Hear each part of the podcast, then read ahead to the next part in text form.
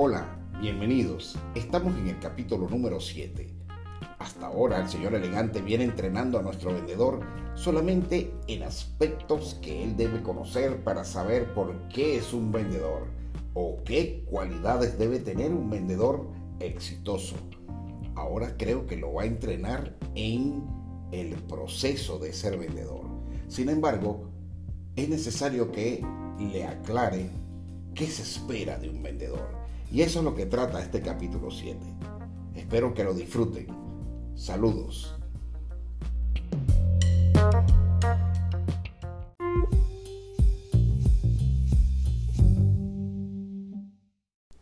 Capítulo 7. ¿Qué se quiere de un vendedor? Que sirva a sus clientes y a su empresa.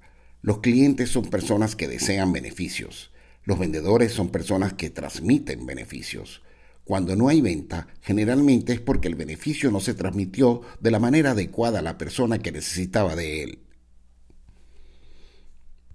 En las dos semanas que habían transcurrido desde que llegué al nuevo territorio, visité a los principales clientes. Recogí información sobre los clientes atendidos por los distribuidores independientes y comencé una labor de ventas con estos clientes. Aunque logré algunos resultados, era obvio que la competencia tenía hegemonía absoluta en la mayoría de los comercios. Los clientes más pequeños se quejaban de la inconstancia en el servicio que últimamente había ofrecido nuestra empresa, y algunos alegaban que nuestros productos ya no se vendían que tenían altos inventarios de ellos y que estos representaban una carga financiera. Durante todo este tiempo traté de ver al señor elegante, pero fue imposible. Esa tarde del sábado estaba particularmente decaído y me fui a una taberna donde, según había oído, se reunían los vendedores de la región. Deseaba charlar con alguien y refrescarme un poco. Al entrar, Observé que las personas hablaban en voz alta. El humo de los cigarrillos reinaba en el ambiente y el olor a mariscos en la parrilla y a jamones curados invitaba a cerveza helada. Con tranquilidad y después de observar a mi alrededor, me senté en la barra y pedí una jarra de cerveza helada. Encendí un cigarrillo y aproveché el momento para llamar a mi esposa. Rápidamente le detallé mis experiencias de esa semana y procuré mostrarme lo más optimista posible. Luego, dando sorbos a mi cerveza y haciendo volar mis pensamientos, traté de escuchar lo que se comentaba a mi alrededor. Un destello llamó mi atención a un lado de la barra, donde había platos de comidas, botellas de whisky y jarras de cerveza. El señor elegante estaba allí, con una inmensa copa de licor oscuro en la mano, y su luminoso brillante en el dedo. Cuando su mirada se encontró con la mía, me sonrió y alzó su copa en señal de bienvenida. Luego, al acercarse, me dijo, Hola viejo amigo, mis saludos. Cada vez te ves mejor. Por un momento pensé que se burlaba de mí, pero mi emoción no tenía límites. Casi no me salió la voz. ¿Cómo está? contesté torpemente. Nos dimos la mano y un abrazo. Yo estaba lleno de ansiedad y no conseguía hablar. Como siempre, él vestía elegantemente informal. Se sentó a mi lado y me invitó a tomar un brandy muy especial. Qué magnífica bebida, le dije alzando la copa. En verdad es exquisita, aseguró. Las cosas buenas de la vida son para disfrutarlas, y solo las acostumbran y saborean quienes realmente están preparados para entenderlas. Poder saborear este brandy es producto de un esfuerzo y, aunque no lo creas, es un resultado. Luego dio un sorbo y me dijo, ¿no te hablé del círculo de influencia? He oído algo al respecto. Se trata del área hasta donde se puede influir directamente. Sí, estás en lo cierto. También se trata de no justificar nuestros resultados echando la culpa a factores externos y no a los que podemos controlar. Muchas personas no caen en cuenta de que el estado actual de sus vidas es con frecuencia el resultado de cómo han influenciado su círculo, su área de alcance. ¿Me entiendes? Sí, como usted me dijo antes, a veces atribuimos nuestros fracasos a los demás o a otros factores y no miramos qué cosas podemos hacer nosotros. Exacto. Pero cuando logramos buenos resultados, sí nos atribuimos los méritos y alardeamos de cómo nuestra labor o ejecución influenció en esos resultados. Entonces sí reconocemos el círculo. Es muy común no reconocer nuestros errores. No solo eso, nos dedicamos a convencernos de que las soluciones están fuera de nosotros mismos y no podemos hacer más de lo que hemos hecho. Entonces comenzamos a creer que es cosa de suerte y no de esfuerzo personal. ¿Me entiendes? Sí, claro. Esto abarca todos los ámbitos de la vida, ¿cierto? Así es. Una de las principales razones de por qué las personas no consiguen lo que quieren es que buscan las soluciones fuera de sí mismas. Y esto hace que no analicen sus desempeños objetivamente.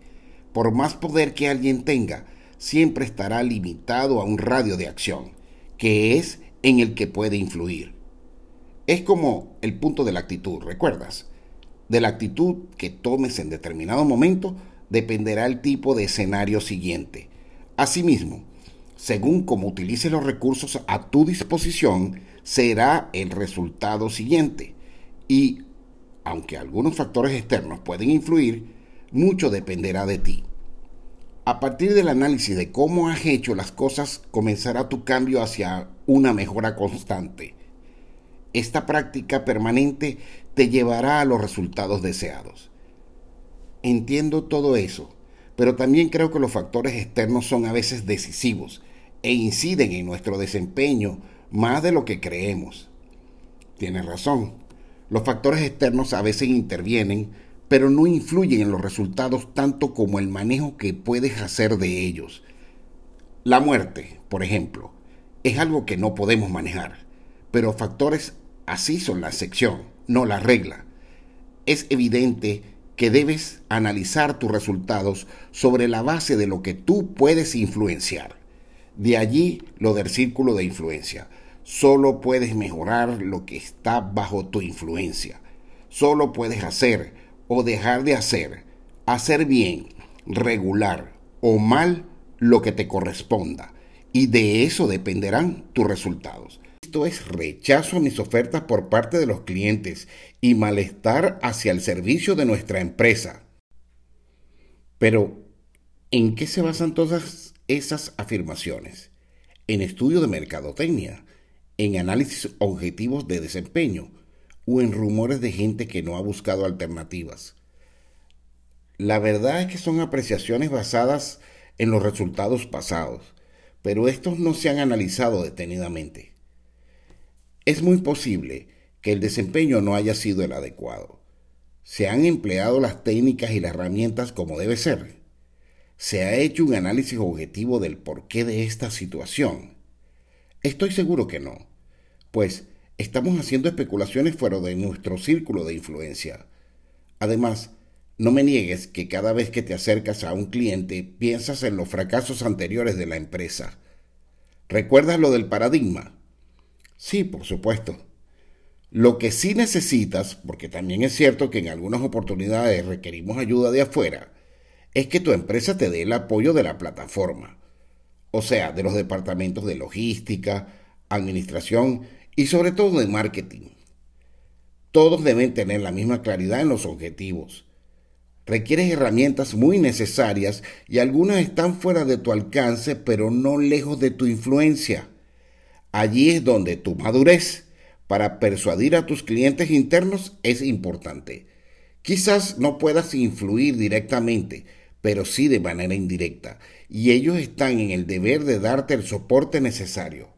Tus observaciones en el campo de trabajo sobre el mercado en general, sobre la situación y particularidades de tus clientes, sobre las características de los productos y la oferta de tu competencia también deben generar reacciones proactivas en ti, que traducidas en sugerencias documentadas permiten a los departamentos involucrados en tu gestión de ventas tomar decisiones que te apoyen. Realmente tú eres para ellos la referencia principal. Quiere decir que debo hacer recomendaciones apoyadas en cifras y hechos para que el departamento de marketing, por ejemplo, apoye la realización de promociones que superen a la competencia. Exacto. Esa es una forma de facilitar el que los demás puedan hacer algo por ti. Te insisto, este punto va a ser muy importante durante toda tu vida. Siempre y muy políticamente debes buscar el apoyo de otros para lograr tus resultados. Tu trabajo es persuadir a otros. Debes aprovechar su inteligencia, sus conocimientos y su trabajo en pro de tu causa. Por eso debes averiguar qué beneficios puedes ofrecerles a las personas que pueden ayudarte. En otras palabras, debes averiguar cómo los objetivos de esas personas sirven de soporte a los tuyos y persuadirlas de que los pueden alcanzar contigo. Recuerda, hay que estar siempre pendiente de necesidades, limitaciones, circunstancias y oportunidades. Entonces, lo primero es tener un conocimiento de nuestras necesidades y un procedimiento de ejecución que, empleado eficientemente, garantice el cumplimiento de nuestros objetivos. Pero ningún procedimiento por sí solo garantiza el éxito. Fíjate que te dije, empleado eficientemente. ¿Cuál es ese procedimiento? Amigo, ha llegado el momento. ¿Cuál momento? el momento de entrenarte. Si después de esta conversación estás convencido de que los resultados dependen de tu ejecución y de que la única manera de mejorar tu efectividad y de ser más certero en esos resultados es aprender a desempeñarte mejor cada vez, si comprendes que todo depende de ti y de la forma como transmitas los beneficios, entonces voy a enseñarte las técnicas que debes emplear para convertirte en el gran vendedor que deseas ser. Alcé mi copa y brindé con él. Gracias, le dije. Antes de enseñarte esas técnicas o ese procedimiento te pregunto, ¿sabes lo que se espera de ti? Que logre aumentar las ventas y desarrolle la distribución en este territorio. No solo eso, tus responsabilidades. ¿Sabes cuáles son tus responsabilidades? Yo te las diré. 1 vender la máxima cantidad de producto que tus clientes pueden necesitar. Es decir, toda la mercancía que tus consumidores puedan consumir o tus clientes puedan rotar sin que se les agote el producto hasta tu próxima visita. Eso es servicio y productividad. 2. Vender toda tu gama de productos, no solo los que son relativamente exigidos por tus clientes, eso quiere decir que no solo debes vender cantidades suficientes, sino toda la variedad de lo que tienes para vender. Si bien es cierto que todos tus productos o tus tamaños no son percibidos de igual forma en el mercado, es necesario que coloques cada uno de ellos en las cantidades adecuadas a su comportamiento en cada comercio. No te acostumbres a vender una sola cosa. 3. Cobrar todo lo que vendas. Siempre se ha dicho que no hay venta sin cobranza. Esta es la esencia de la venta y de los negocios, obtener una retribución en dinero por los productos o servicios que brindamos al mercado. ¿Qué objeto tendría vender sin cobrar? ¿Para qué serviría lanzar nuestra empresa a la calle convertida en bienes y servicios sin hacer el verdadero esfuerzo de retroalimentarla con dinero que completa el ciclo de más producción? Ser lo más claro posible con los clientes en cuanto a tus condiciones para hacer negocios te ayudará a evitar malos entendidos en el futuro. 4. Ayudar a tus distribuidores a vender tus productos o a que tus consumidores lo prefieran. Eso significa lograr más ventas para asegurar el desarrollo de tu negocio, pero no implica conformarte con vender y ya. El servicio postventa es uno de los aspectos más importantes en todo el negocio. Recuerda, los clientes no compran productos, compran lo que los productos hacen por ellos. ¿Cómo quedaría tu imagen si el cliente luego de haber creído en ti resulta abarrotado? No puedes salir de tu mercancía y por lo tanto se afectan sus ingresos. ¿Cómo queda una empresa que vende un beneficio que no existe en la práctica? ¿Acaso no puede darse el calificativo de ladrón a quien te engaña para quitarte el dinero. ¿Comprarías de nuevo en el mismo sitio? ¿Le abrirías tus puertas al mismo vendedor? 5. crear buena voluntad con tus clientes. No hay nada más reconfortante que ganar el respeto y el afecto de quienes nos rodean. En los negocios, la palabra respeto es importante. La cordialidad fingida no relaja las tensiones entre dos personas, pero ganarte el respeto y crear una buena imagen de ti y de tu empresa te garantizan puertas abiertas todos los días. Y esta es una misión fundamental del buen vendedor. El respeto y la buena imagen se ganan con políticas claras y serias, calidad del producto y cumplimiento en el servicio. Existen vendedores que confunden la buena voluntad y llegan a irrespetarse con los clientes, a mezclar relaciones de negocios con falsos amiguismos. 6. Obtener el mejor rendimiento de tu trabajo. Un vendedor es un estratega que debe conseguir sus objetivos empleando razonadamente sus recursos. Uno de los recursos más importantes y escasos es el tiempo.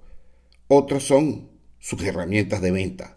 Un buen vendedor debe emplearlos en forma eficiente para obtener los resultados deseados. Pues bien, estas son tus responsabilidades o lo que se espera de ti.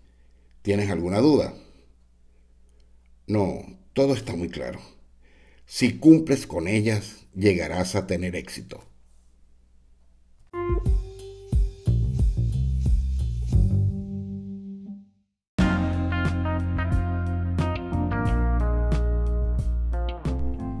Bien, hemos llegado al final del capítulo 7. Ya nuestro vendedor está más que preparado para comenzar a aprender ya sabe las cualidades que tiene que tener su profesión y además ahora sabe lo que se espera de él en el cargo que actualmente tiene como vendedor de productos de consumo. El señor elegante ahora espera enseñarle el proceso. Ese será el capítulo número 8. Los espero. Gracias por estar conmigo. Saludos.